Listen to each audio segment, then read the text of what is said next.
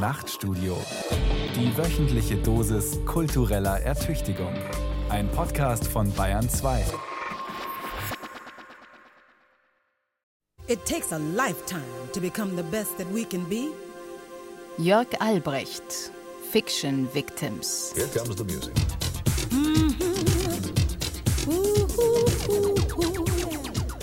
Fantasy Studies. Manchmal habe ich Angst, dass die anderen mich anschauen und statt dem, was sie sehen sollen, was anderes sehen. Manchmal habe ich Angst, dass die anderen mich anschauen und statt dem, was sie sehen sollen, was anderes sehen. Ich habe hab so, so lange, an meinem Profil rumgeschraubt. Da, Da will ich doch, dass die, dass anderen, die anderen, wenn sie mich anschauen, genau das sehen, was sie auch sehen. dass sie auch sehen, wenn sie mein Profil anschauen. Und, und nur nur das. Und manchmal Weiß ich nicht, ob ich mehr Kraft aufbringen muss, um für mein Profil zu kämpfen. zu kämpfen. Oder mein Profil, um für mich. Für mich, sagt Hayati Terzi zu mir und kratzt sich an seiner 30 Jahre alten Stirn. Genau das, das ist es doch, sage ich. Genau darum muss es in dieser Studie gehen. Die neue Studie unseres Instituts, die wir erstellen werden in den nächsten Monaten, Jahren oder Jahrhunderten. Es ist 18.02 Uhr und mit leichter Verspätung trudeln auch die anderen Mitarbeiter in den Videokonferenzraum. Tom Cruising, gerade in San Francisco. Alexandra Schwez, gerade in Kaliningrad. Transsilvana und ihre beste Freundin und beste Arbeitskollegin Dagmar Diaphragma, beide gerade in Tel Aviv. Und in Berlin, nur wenige Straßen von Hayati Terzi und mir entfernt, kommt mit hängender Zunge und klingelndem Bin jetzt Online-Sound hinzu Brian Storm. Nun sind sie tutti completi. Die Mitarbeiter des Instituts für Postökonomie und Situation Tragedy. Aber was genau ist das Thema? fragt Dagmar Diaphragma. Ich habe das aus den bisherigen Papers und Calls for Papers nicht annähernd herauslesen können. Ganz einfach, sage ich in die Runde, die keine Runde ist, sondern ein neben und übereinander verschiedener Videofenster. Einfach wir. Du und du und du und du und du und du und ich. Jeder von uns ist ein fantastisches Wesen, das in irgendeiner Weise Minderheit ist, sei es durch Hautfarbe, Herkunft, Sexualität, Gender, Religion, Klasse oder was weiß ich. Und wir sind in eine Welt gestellt, die sicher nicht unsere ist. Wir stellen aber trotzdem irgendwas dar. Nur was? Manchmal wissen wir es nicht. Wir als Opfer unserer eigenen Geschichten, als Fiction Victims. Stopp, stopp, stopp, ruft Alexandra Schwetz. Wer ist hier Opferkind? Ich ganz klar nicht. nicht. Auch wenn diese Studie so aussieht, als würde sie gar nichts tun, kontrolliert sie in Wahrheit schon jede Sekunde ihrer eigenen Existenz. Diese Studie, die sich den großen Fantasien widmet, die Menschen helfen zu überleben. In welchem Kampf? Im Kampf um unser Begehren. Und mehr noch, darum, wer aus diesem Begehren Kapital schlagen darf. Da die epische Landschaft des Neoliberalismus. Mit den Cupcakes, dem Cappuccino und den Wireless LAN-Zeichen, den Glasfassaden, den Drehtüren, den Klimaanlagen, mit den optimistischen Galerien und enthusiastischen Projekträumen, mit den prallvollen Shoppingtüten, den händchenhaltenden Pärchen, den Schwangeren im Yogadress, mit den Airbags im Kinderwagen, den Airbags für Smartphones, den Smarts, mit den SUVs, den Pickups, den Pickup-Artists, mit den Disaster-Dates, der Industrial Romance, den Gesprächen übers Teilen und nicht mehr übers Verteilen, mit den Service-Oasen, den flottierenden Job-Jobs, den rotierenden Euro-Shops, mit den bröckelnden Sozialwohnungen, den prügelnden Bewohnern der Sozialwohnungen, mit den Irren in der U-Bahn, den Gated Communities, den Rating-Agenturen, den Selbstmorden, mit der mythischen Menge, verloren im täglichen Getriebe. Aber welche Fantasien halten uns am Laufen in dieser Gegenwart? Die uns allen die ganze Zeit alles abfordert, bis wir so erschöpft sind, dass da auf einmal doch wieder Kraft ist. Welche Fantasien lassen uns hoffen? Und welche sind zu gefährlich und könnten viel zu viel kaputt hauen? In dieser Studie werden wir der These nachstellen, dass Fantasien nicht einfach so da sind, dass sie auseinander entstehen, in einem sozialen Geflecht, dass Menschen sich mit ihrer Hilfe Tableaus ausmalen, Tableaus, auf denen sie und die Welt zusammen irgendwie Sinn ergeben. Wir werden sehen, dass Fantasien ausfranzen können, zumindest die politischen Fiktionen der Souveränität. Gesellschaftlicher Aufstieg, ausgefranst. Berufliche Sicherheit, ausgefranst. Politische Gleichheit, ausgefranst. Soziale Gerechtigkeit, ausgefranst. Und Intimität, eine lebendige, beständige Intimität, ausgefranst. Ein schlechtes Webstück, das zerfasert und sich schnell noch retten will. Aber wohin denn? In Depressionen, in Trennungsakte, in Pragmatismus, Zynismus oder Optimismus, in Aktivismus oder in ein Mischmasch aus allem. Also, Fantasie ist nichts Intimes, tief drinnen Wühlendes, Fertiges, sondern etwas, das zwischen uns geschieht. Und es geschieht schon wieder. Wir als, als Fantasy-Wesen, als, als diejenigen, die uns vor 20, 30 und sicher vor 40 Jahren niemals hätten offenbaren dürfen. Meine Welt als Drag King endete an meiner Wohnungstür. Dahinter verwandelte ich mich zur biologischen Frau und niemand konnte mir ansehen, wer ich in Wirklichkeit war, wer die Wirklichkeit war. Und später dachten alle, der Drag King in mir sei nur Fantasie. Doch inzwischen kann selbst ich als Frau, die als Mann geboren wurde und immer noch einen Penis zwischen den Beinen spazieren trägt, mich selbst vorzeigen und damit zeigen, ich bin verfügbar. Und wie viele mich auf der Stelle begehren. Ist das nicht herrlich? Ähm, ähm, sagt Brian Storm. Und Transylvana fragt: Ist meine Fantasie da mit mir durchgegangen? Dieses Drama ist so schwer zu durchbrechen und noch schwieriger herunterzubrechen. Je stärker ich mir dessen bewusst werde, dass mein Begehren nicht so tickt wie das Begehren der Mehrheit, desto stärker möchte ich kontrollieren, was die anderen an mir sehen. Früher war es ein Kompliment für mich, wenn Leute auf der Straße mich fragten, bist du ein Mann oder eine Frau? Heute tue ich alles, damit da keine Zweifel aufkommen. Niemals. Ich weiß, wer ich bin, ich weiß, was ich will. Und weil ich weiß, wer ich bin und was ich will, werde ich niemals Verlierer sein. Im Gegenteil. Dass ich früher diskriminiert wurde, hat mich stärker gemacht, leistungsfähiger. Und jetzt zeige ich den kleinen Losern da draußen, wie gut ich Kapitalismus kann. Und der hat nur darauf gewartet, eine neue Schar von Arbeitern zu haben, die sich willig bis zur Erschöpfung aufreiben und darüber hinaus. Geil. Pretty shitty, Niemanden interessiert es, wenn du leidest. Alle interessiert es nur, wenn du feierst. Dich feierst für egal wofür. Hauptsache, du feierst. Früher warst du der Türke, der niemals ein Abitur machen würde, heute schreibst du deine Doktorarbeit? Feier dich. Früher wurdest du als Lilliputaner beschimpft, heute bist du Klaviergenie? Feier dich, feier dich. Früher wurdest du kleiner Schwuli gemobbt und warst selbstmordgefährdet, heute sitzt du in Jurys? Feier dich, feier dich, feier dich umso heftiger. Wer ist nun das Opfer? Das Tolle ist doch, inzwischen gehört alles hierher. Gehören alle. Nein, nicht alle gehören hierher. Aber wenn du dich nicht ganz blöd anstellst, kannst du arabisch, lesbisch oder behindert sein oder alles auf einmal und gerade daraus Kapital schlagen. Du darfst nur nicht zu arabisch, zu lesbisch und zu behindert sein. Und bitte, bitte keine Perversion. Sei einfach lustig. Sei fun. Die Angst, nicht eindeutig genug zu sein. Die Angst, dass niemand dich versteht. Die Angst, kein Foto zu bekommen. Denn es gibt sie, jene Fantasien, die wir niemandem verraten, weil wir sie uns selbst nicht verraten würden, für die wir uns schämen und wir wissen nicht mal warum. Und manchmal, wenn wir nicht damit rechnen, treten sie auf, wenn die Körper miteinander Sex haben. Da sind sie, diese Fantasien, und erinnern uns daran, dass es irgendwo in uns Geschichten gibt, die wir nicht kontrollieren können.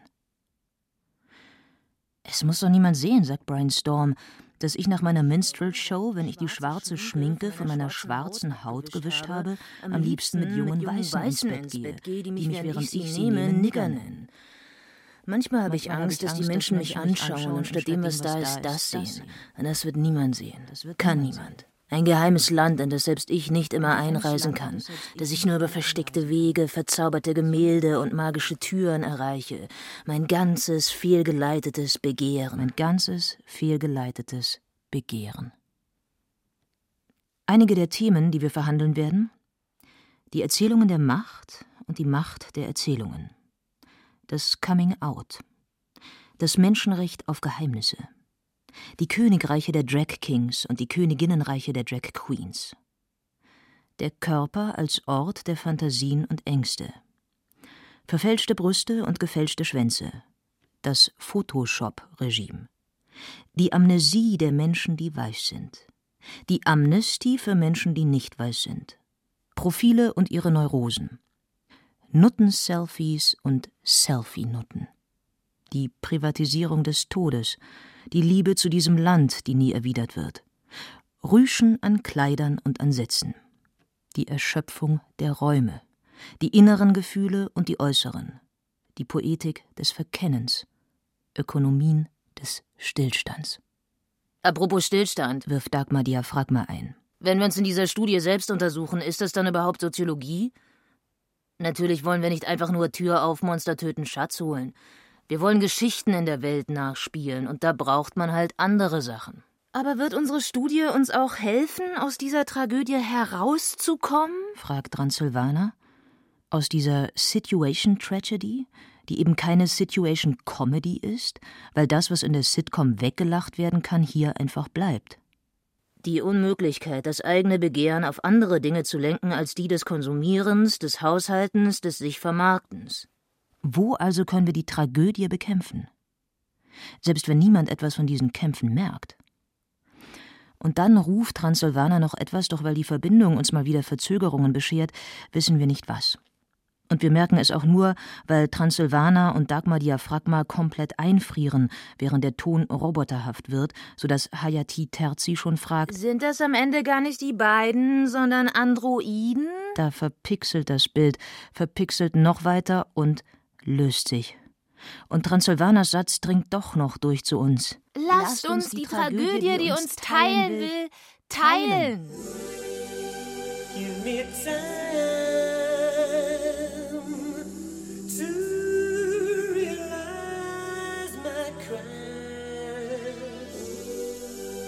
Let me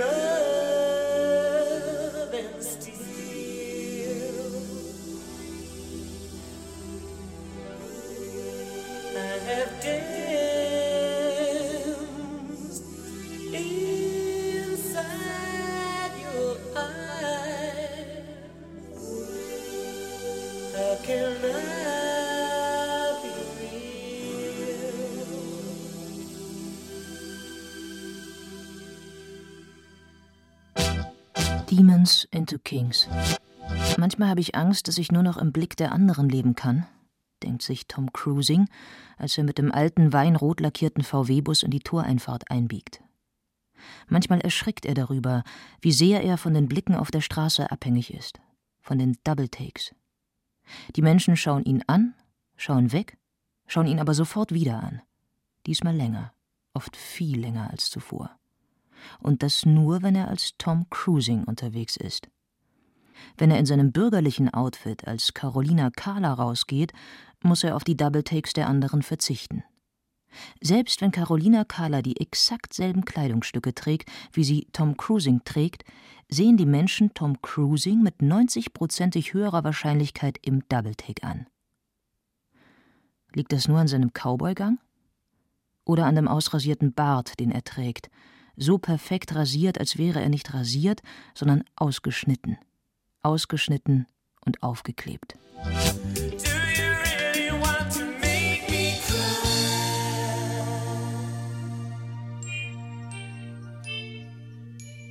Kaum steht der VW-Bus im Hinterhof, öffnen sich die Tore und die anderen Könige kommen Tom Cruising zu Hilfe. Sie schleppen mit all ihrer royalen Kraft Berge, Wälder, Einhörner in die Burg, die sich hinter den Toren befindet, 40 Quadratmeter groß. In diesem Schuppen proben Tom Cruising und seine Drag King-Kollegen ihr Musical. Es basiert auf dem Film Legend, den Ridley Scott 1985 drehte.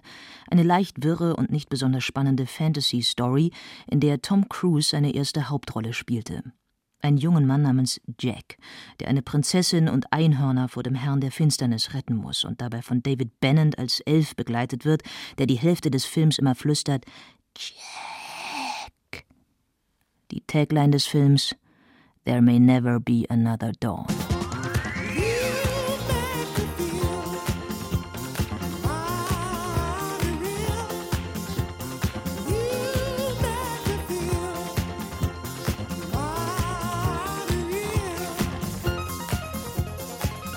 Königreich der Drag Kings erstreckt sich über 40 Quadratmeter. Doch hier geschieht etwas, das je neoliberaler die Welt daherkam, immer seltener wurde. Alles, was diese Männer, die nicht als Männer geboren wurden, von echten Männern unterscheidet, diese Differenz also, wird hier nicht vermarktet. Sie geht nicht als Waffe in einen kommerziellen Wettstreit ein. Für ein paar Monate war die Gruppe zwar tatsächlich the hottest shit in town, in this country and on this globalized globe, vielleicht sogar darüber hinaus.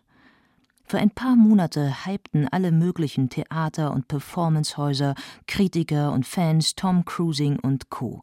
Und am meisten setzten alle ihre Erwartungen in das Musical Legend. Doch das wurde nicht fertig. Und ihre ältere Performance namens White Fucking Heteros wurde doch nicht zum Theatertreffen eingeladen woraufhin alle, die vorher den Hype produziert hatten, darüber lästerten, dass es ein Hype sei und die Nachwuchstalente fallen ließen. Und ihren Proberaum, den Schuppen, gleich mit. Hier, das Talentschuppen-Shampoo. Männlichkeit heißt Macht. Männlichkeit heißt Privilegien in einer Ordnung, die immer noch patriarchal strukturiert ist. Männlichkeit heißt nicht nur Frauen, auch Männer werden von Männern dorthin gedrängt, wo sie hingehören. Auf die Knie.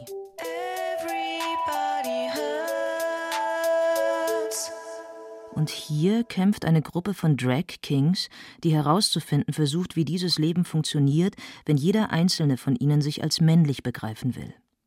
Und schon sind wir mitten in der Diskussion, in der sich alles darum dreht, als wer die Könige in ihrer Performance auf der Bühne stehen werden als sie selbst oder im Gegenteil als möglichst weit von sich entfernt. Und da reicht es nicht, sagt Tim Curry Chicken, einfach die eine Unterdrückung und die andere, die als Frauen, die als Transmann, zu summieren. Aber wie das zeigen, ohne die Geschlechtsteile zu entblößen? Und damit die eigene Hilflosigkeit, denn dann wären wir wieder beim alten Prinzip. Alles ist, wie es ist. Und nur so. Ich frage mich eher, sagt nun mit David Bannon Ton ein weiterer Teil des Drag King Ensembles, wie, wie könnte eine bessere Version des missratenen Endes von Ridley Scotts Legend aussehen? Eine, in der auch der Herr der Finsternis in den Wald darf, um mit den Einhörnern fröhlich zu sein. Du meinst, fragt Tom Cruising, so wie die Schwulen von potenziell AIDS-Kranken, von abgemagerten Figuren des Todes zu Figuren des Lebens wurden, strahlend schön, trainiert und wirtschaftlich extrem erfolgreich? Und wir als unechte Männer sitzen immer noch im Hinterhof? Und auch den haben wir nur gemietet?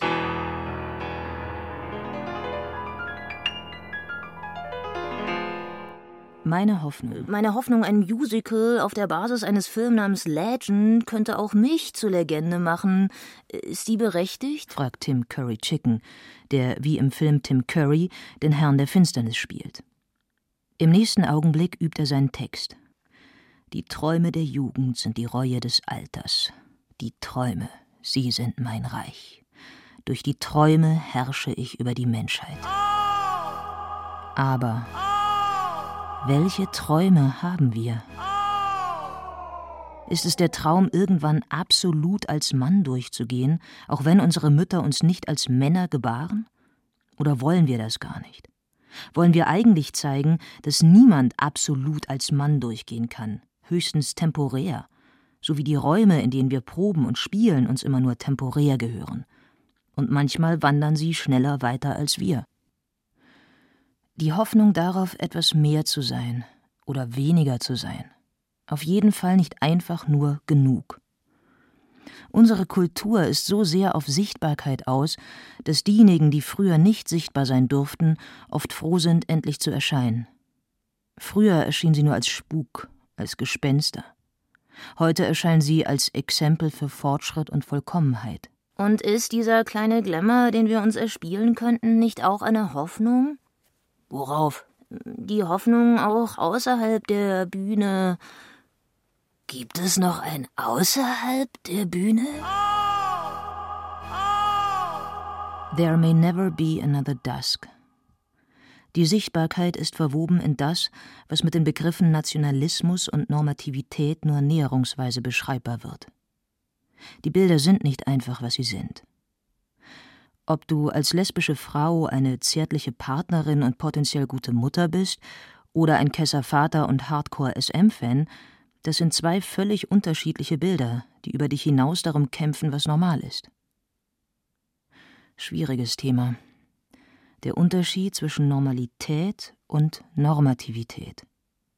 Rein begrifflich ist normal, was statistisch häufig ist, und normativ, was die Norm erfüllt. Das Morphing von normal in normativ, von normativ in normal. Beide, Normalität und Normativität, beruhen jedoch auf dem großen Dreifachdiktum des Neoliberalismus. Bedeutung Yes, Sichtbarkeit? Oh, hell yes. Am Ende wird das Musical namens Legend floppen. Und Tom Cruising und Co. werden in der Versenkung verschwinden, aus der sie nicht mal halb aufgetaucht sein werden. Die Bühnenmaschinerien sind alt und schwerfällig. Und immer noch mächtig. Und die Denkmaschinerien noch viel mächtiger, die den Flop herbeischreiben werden. Zum Beispiel so, das Musical kann nie wirklich die Beschränkungen überwinden, die ihm die Bühne als Ort auferlegt, an dem unechte Männer in unechten Kostümen unechte Figuren spielen. Alles sieht ziemlich nach Plastik aus. Das Publikum aber sehnt sich nach nichts mehr als nach dem Echten. Zu Recht. Doch die einzig authentische Emotion, die Darsteller wie Zuschauer erfasste, war der Moment, in dem einer der Könige ins Mikrofon sang Have you ever kissed my fiancée? She's got softer lips than Beyoncé.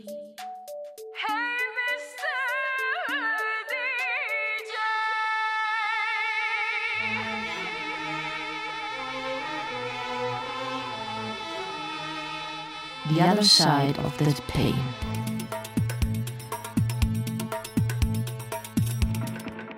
Aus welchem Zeitalter genau stammt eigentlich dieser Mythos, dass der Mensch unbedingt Geschichten braucht?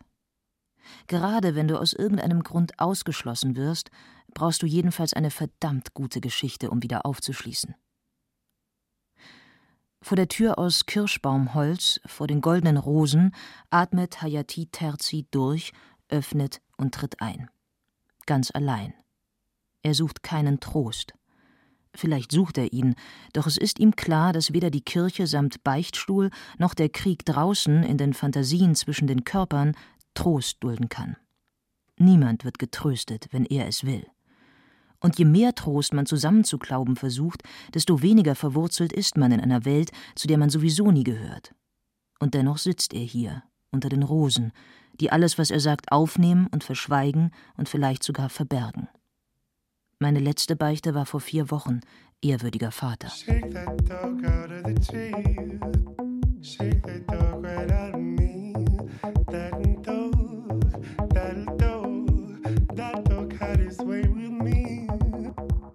Hayati Terzi, eines der prägnantesten Studienobjekte unserer Fantasy Study.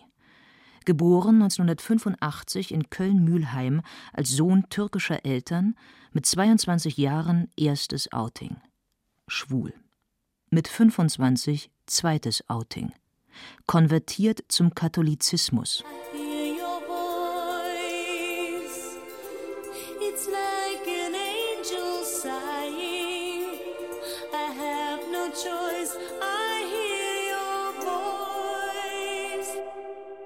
Hayati Terzi, Kulturwissenschaftler, lässt für unsere Studie gerade sein Dissertationsprojekt liegen, das vom Umfang her ein Habilitationsprojekt wert gewesen wäre. Der Titel Wieso sah dein Einzug in meine Gemächer aus wie eine Trennwand? Zur Kulturgeschichte des Paravents. Ich bin, sagt Hayati Terzi, äh, ein ganz gutes Beispiel für Intersektionalität. Äh, dafür, dass sich in einer Person bestimmte Herrschaftsbeziehungen verschränken. Beziehungen, die sich auf den ersten Blick sogar ausschließen, obwohl sie sich gar nicht ausschließen können.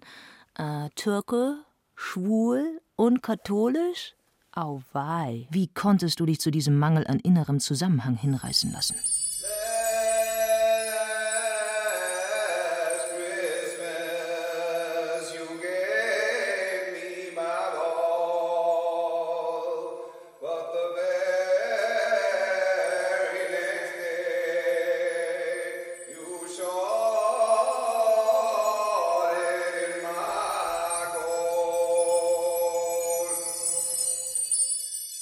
Mit der Begeisterung eines Konvertiten stürzte sich Hayati Terzi nach seinem ersten Outing in ein neues offenes Leben. Wie von Zauberhand bauen die anderen mit dir an dieser Welt, die aussieht wie die alte und in der du doch nichts mehr zurückhalten musst und, oh Wunder, niemand sich belästigt fühlt, nur weil du offen sagst, dass du als Mann Männer liebst. Das Einzige ist, du musst es wieder sagen. Und wieder und wieder ein endloses Coming-out. Denn wenn du aufhörst, darum zu kämpfen, als der anerkannt zu werden, der du bist, wirst du als jemand anerkannt, der dir ziemlich ähnlich sieht, sogar ganz genauso aussieht wie du, doch der ist nicht schwul. Tut mir leid, der ist normal. Dieser Schattenzwilling, den irgendjemand von dir geschaffen hat, lange bevor du wusstest, in welche Richtung dein Begehren wandern würde. Der Begriff der Intersektionalität ruft das Bild einer riesigen Kreuzung auf, auf der sich Identitäten kreuzen. Aber ist das Ganze nicht viel unübersichtlicher? Was ist, wenn sich der kleine keusche Katholik, der Intellektuelle, der Postmigrant und der Schwule, der sich am liebsten beim Sex schlagen lässt, in einem Körper überschneiden? Ein riesiger Kampf, bei dem die Allianzen ständig wechseln. Hör auf, mich zu destabilisieren. Dann hör du auf, mich zu stabilisieren. Darum habe ich dich nie gebeten. Am Ende, sagt Hayati Terzi, heißt das aber, dass wir alle, egal wie glatt oder rough unsere Profile daherkommen, von verschiedenen Achsen durchkreuzt sind. Ja, dass wir in diesem Durchkreuzen erst so etwas werden, dass wir dieses Durchkreuzen werden.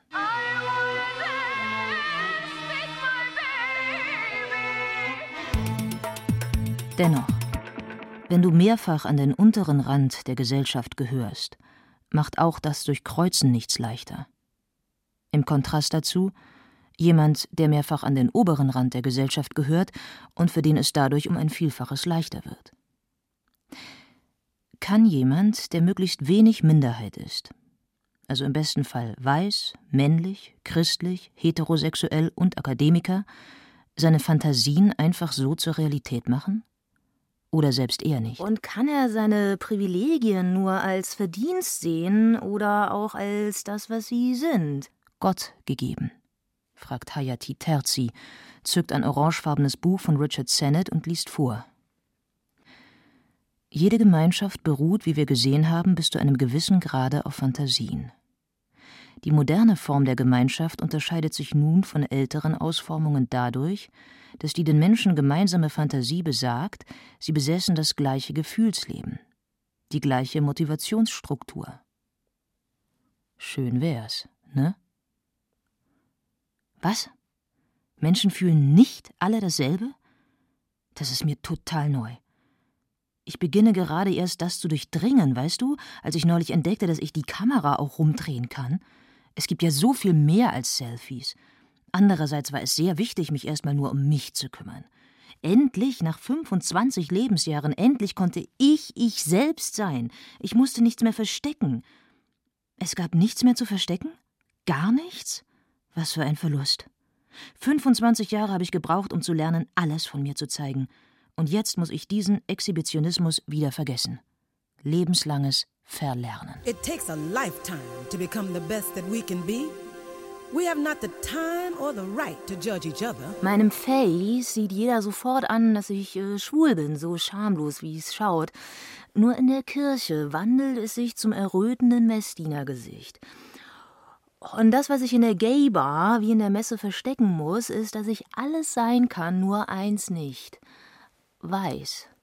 Immer bin und bleibe ich orientalisch. Als Türke, der sich von älteren Männern ficken lässt, bin ich das Gegenteil des Vorzeigeschwulen, der sich als guter Freund, guter Bürger, guter Christ und guter Ehemann in die Gesellschaft einordnet, die ihn inzwischen nur zu gern aufnimmt. Ich bin einfach froh, wenn ich irgendwas erfüllen kann. Egal was. Und so gewinne ich endlich diese stolze, herrscherliche Haltung der weißen Schwulen.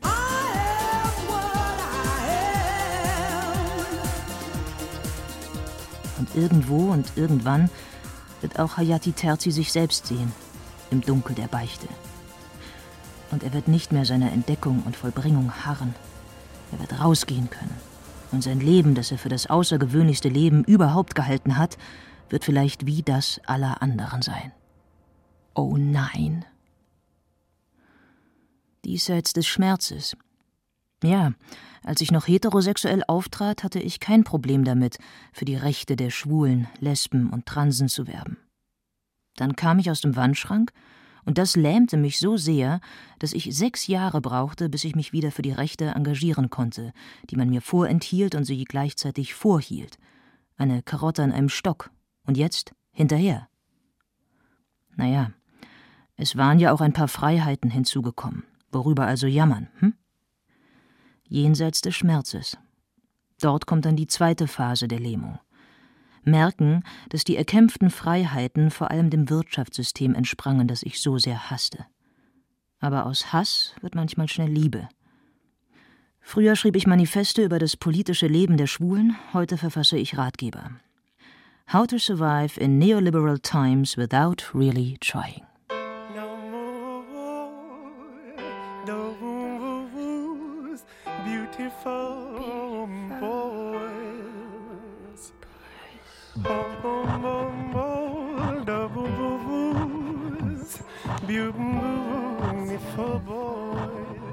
Drag and Drop.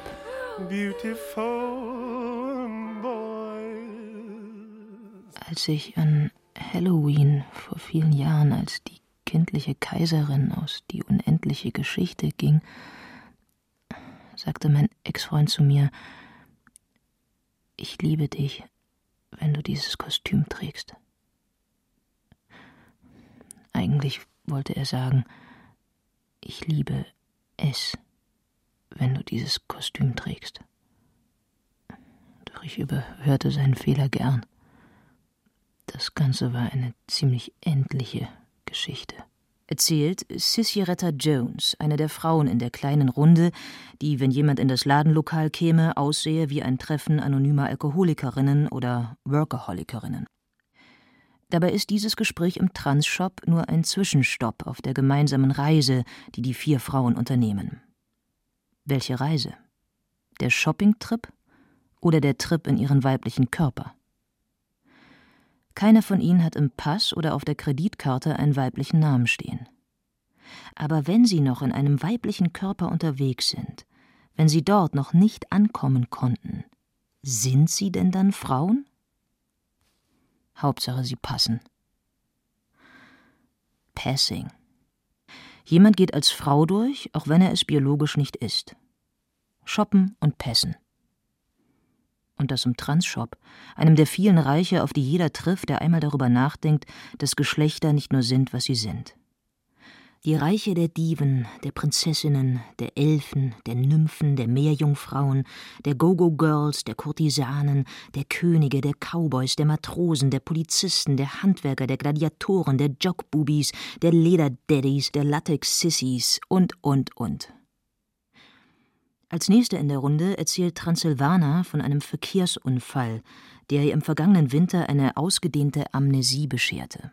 Nachdem der Truck der Fashion Week mich angefahren hatte, landete ich im Krankenhaus, wo ich erwachte, und zwar wo? Intensivstation, Männerabteilung.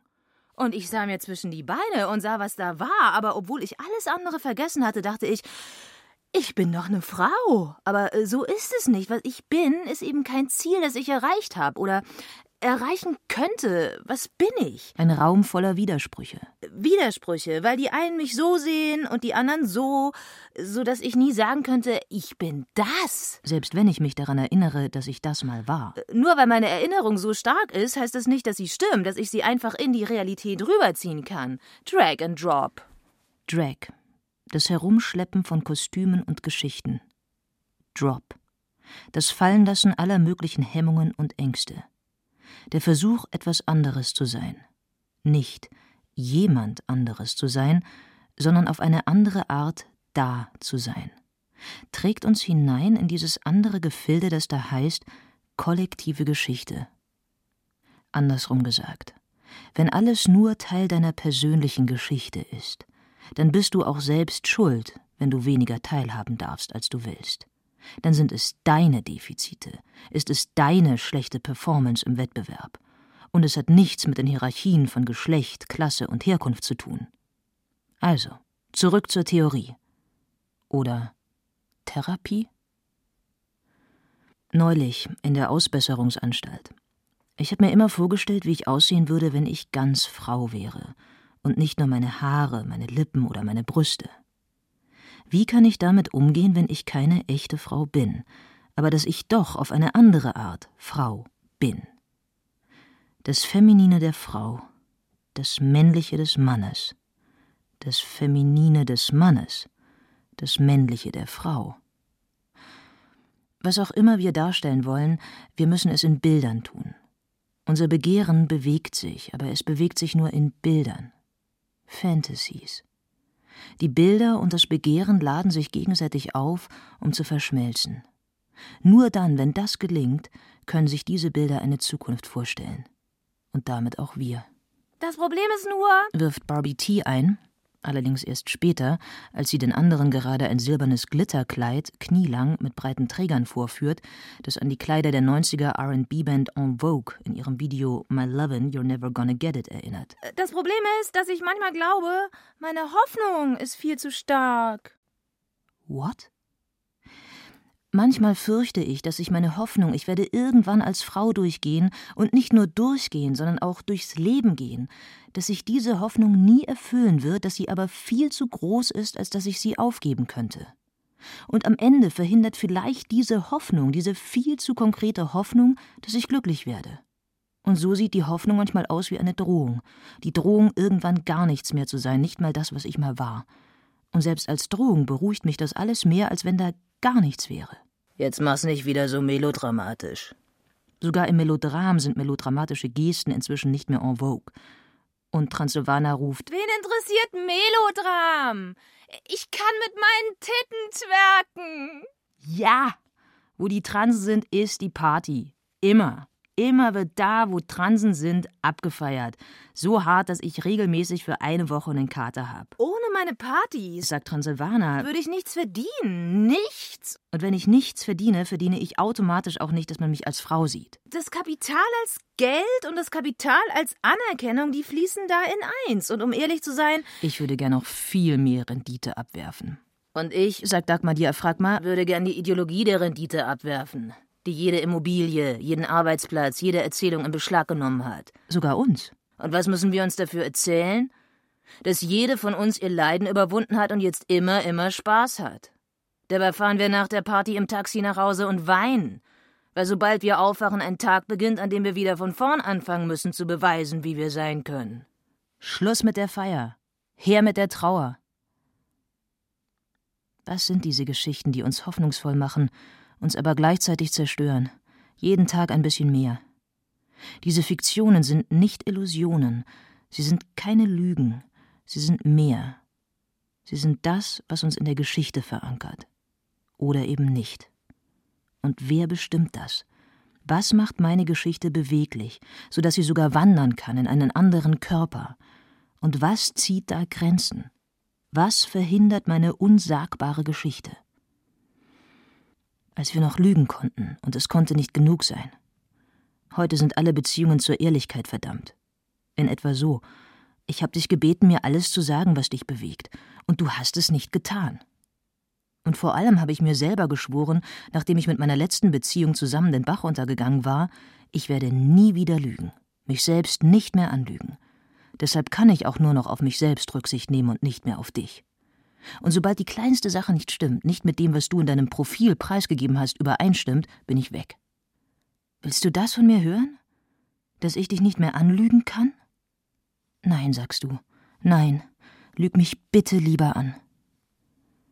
Als es dann aus war zwischen uns, habe ich mich immer noch nicht getraut, ihr zu sagen, ich liebe dich immer nur, wenn du dieses Kostüm trägst. Sonst nicht.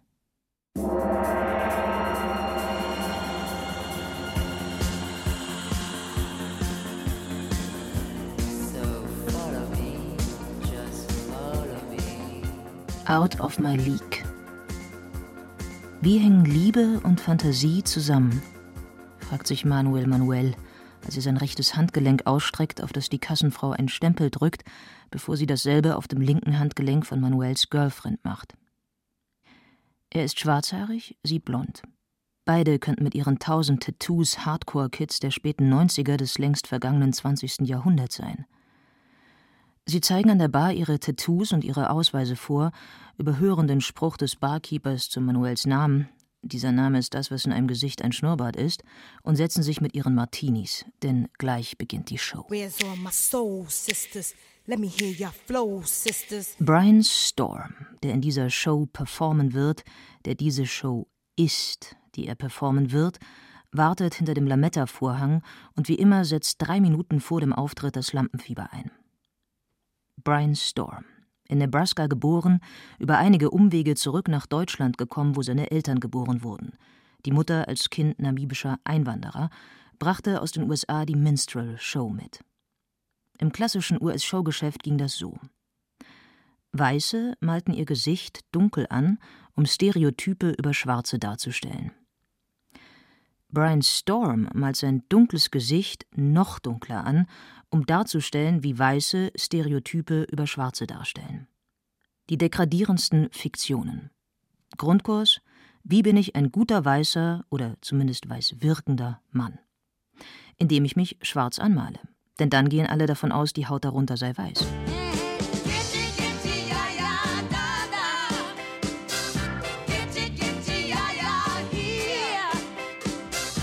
Nie waren die Minstrel-Shows allerdings für alle das Gleiche. Immer führten die Performer ein Doppelleben. Für die Weißen war es Comedy, und dafür kritisierte die schwarze Intelligenzia sie, und für ein durchschnittliches schwarzes Publikum war dieselbe Show völlig unproblematisch. Bei Brian Storms Show dagegen redet niemand von unproblematisch. Nur sehen die einen die Show als Problem und die anderen sehen, dass die Show auf genau das hinweist. Auf ein Problem. Brian Storms Problem dagegen ist heute ein anderes. Wieso sitzt dieser Junge schon wieder im Publikum, der in Brians Blick erkennen wird, dass er ihn begehrt? Durch den Lametta-Vorhang sieht Brian Storm Manuel Manuel.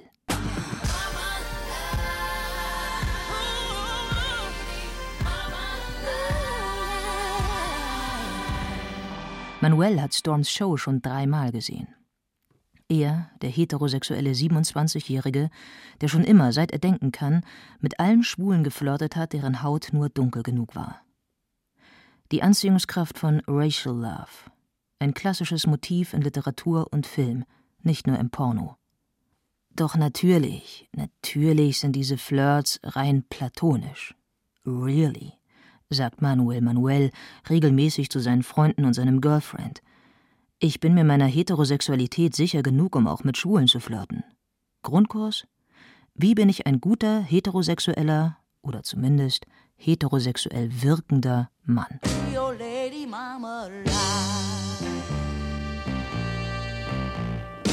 Eineinhalb Stunden nach der Show, als ein Großteil des größtenteils irritierten Publikums weg ist, als sich der Laden schon mit dem neuen Publikum gefüllt hat, dem Partypublikum, das hier zu RB der 90er tanzen will, stehen Manuel Manuel und sein Girlfriend mit Brian Storm an der Bar. Und sie unterhalten sich über die Authentizität des Blackfacing, etwas, das es nie gab. Und sie unterhalten sich über Straight Acting, über diese Forderung schwuler Männer an andere schwule Männer. Wirke bitte, wie du willst, aber nicht schwul. Straight Acting, Gay Acting, besser als gar kein Acting, oder? fragt Manuel Manuel. Und sie unterhalten sich. Nein, eigentlich unterhalten sie sich nicht. Brian Storm schweigt. Manuel Manuels Girlfriend schweigt. Nur Manuel Manuel redet. Und um meine eigenen Privilegien zu reflektieren, sagt er gerade, habe ich vor, beim nächsten Karneval der Kulturen einen Stand für weiße heterosexuelle Männer aufzustellen. Grundkurs: Wie bin ich ein guter heterosexueller weißer Mann? Regel Nummer eins: Immer so tun, als würde es richtig gut laufen, als gäbe es keine Probleme, da du sowieso alles schaffen wirst, was du versuchst.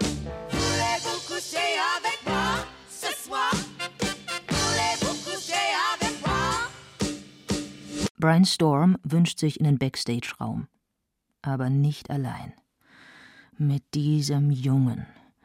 Und während er ihm zuhört, sieht er Manuel Manuel fragend an. Deine Freundin steht neben dir und weiß Bescheid, doch sie kann nichts sagen. Auch das edelste und schönste Gesicht löst sich irgendwann auf und zeigt, was darunter liegt. Angst und Hoffnung und grenzenloses Begehren. Wann gibst du endlich nach? Bisher habe ich mich ziemlich inkonsequent gegen deine Verführungsversuche gewehrt. Dein Brustpanzer wird dein Herz nicht davon abhalten, höher zu schlagen, wenn du mich siehst. Aber du, du lässt dich nicht verletzen. Früher waren die Indie- und Hardcore-Kids die Verletzlichen, die in der Schule herumgeschubst wurden und dennoch, oder gerade deshalb, zeigen konnten, dass sie nicht nur stark waren.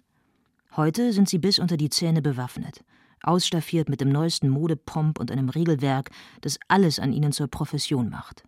Und die glatten Prinzen und Prinzessinnen, die früher als zu gut aussehend galten, zu glatt, sind die guten Seelen, die Liebe suchen.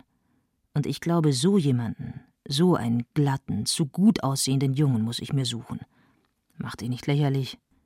Nimm mir nicht meine Lächerlichkeit, sie ist das Einzige, was ich noch habe. One day I'll grow up and I'll be a beautiful woman. One day I'll grow up now be a beautiful girl. Royalty of Loyalty. Langsam bin ich es leid, dass ich in den Fantasy-Welten wie in den Reality-Welten immer dasselbe sehe. Ungleichheit, sagt Alexandra Schwetz am Ende eines langen Spielabends zu ihrer Rollenspielgruppe Gay and Lesbian Nerds. Wieso ist das, was das moderne Staatswesen ausmacht, die relative Gleichheit aller, nie in der Fantasy angekommen? Hierarchien leben unbekümmert fort, sprechen weiter von minderen und höheren Rassen und sind sexistischer, als es die Reality zulässt. War Fantasy nicht mal ein Ort der sozialen Visionen? Nein, eigentlich war sie schon immer verdammt reaktionär. Hört doch auf, über Begriffe zu diskutieren. Ich will mal wieder berührt werden. Ich will nicht immer Begriffe. Und was ist, wenn die Begriffe dich berühren? Ich habe mich zum Beispiel nie als Lesbe gesehen. Obwohl ich selbst im Kindergarten in Lemberg schon eine Freundin hatte und nie einen Freund. Dennoch würde ich nie sagen, ich bin Lesbe. Vielleicht bin ich mit anderen Frauen zusammen lesbisch, aber nie allein. Lesbe ist für mich keine Identität, sondern eine Form der Kritik. Kritik daran, dass alles, was zählt, heterosexuell und patriarchal ist oder zumindest möglichst so aussehen soll. All that straight male acting. Und am Ende ist alles so straight, dass man erst recht sieht, wie instabil. You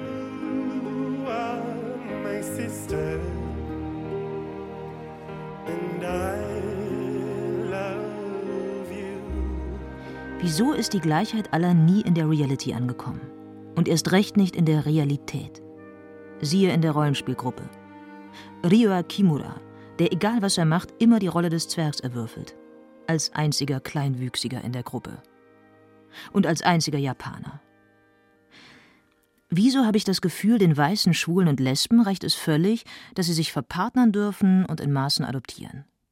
Befreit vom Stigma, irgendwann an AIDS zu sterben, dank Anti-Aids-Pille auch befreit von der Angst, sich zu infizieren, müssen sie sich nur noch mit sich selbst identifizieren. Und was ist mit denen, die diese Privilegien nicht haben? Die richtige Hautfarbe, die richtige Konsumkapazität, das klare Geschlecht oder den intakten schönen Körper? Today, I am a child. For today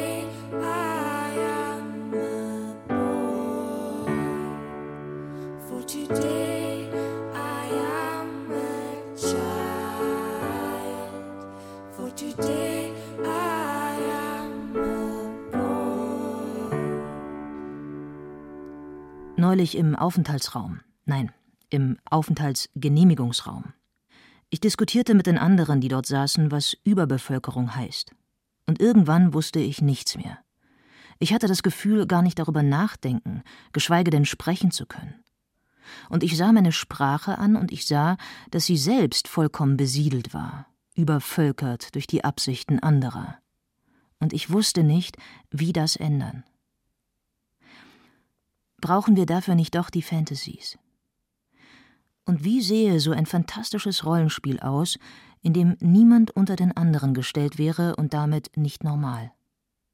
In dem der Schwächere nicht für den Stärkeren kämpfen müsste, nur weil der die Norm erfüllt und in dieser Norm so groß und erhaben scheint. Wie ginge das anders?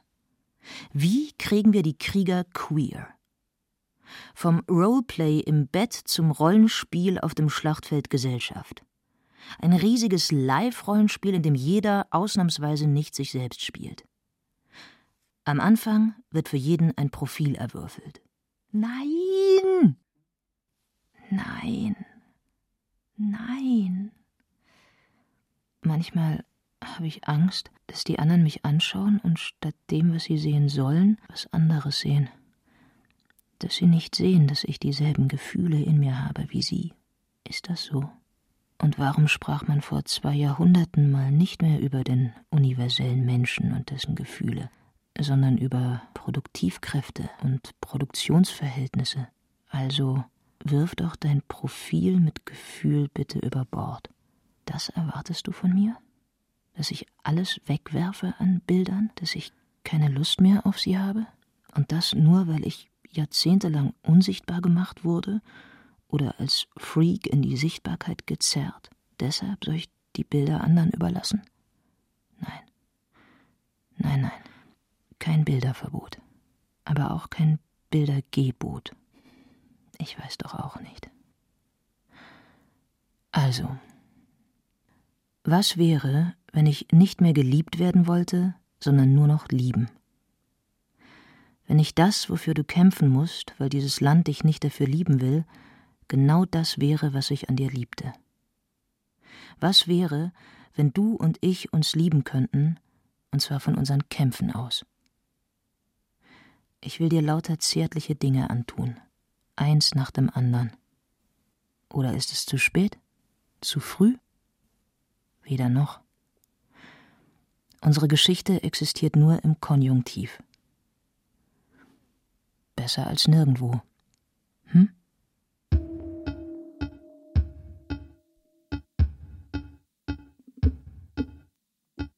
Fiction Victims von Dr. Feel Fashion Jörg Albrecht.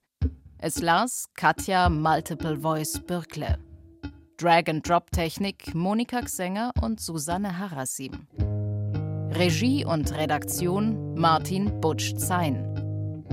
Eine Produktion des Nachtstudios im Bayerischen Rundfunk 2015.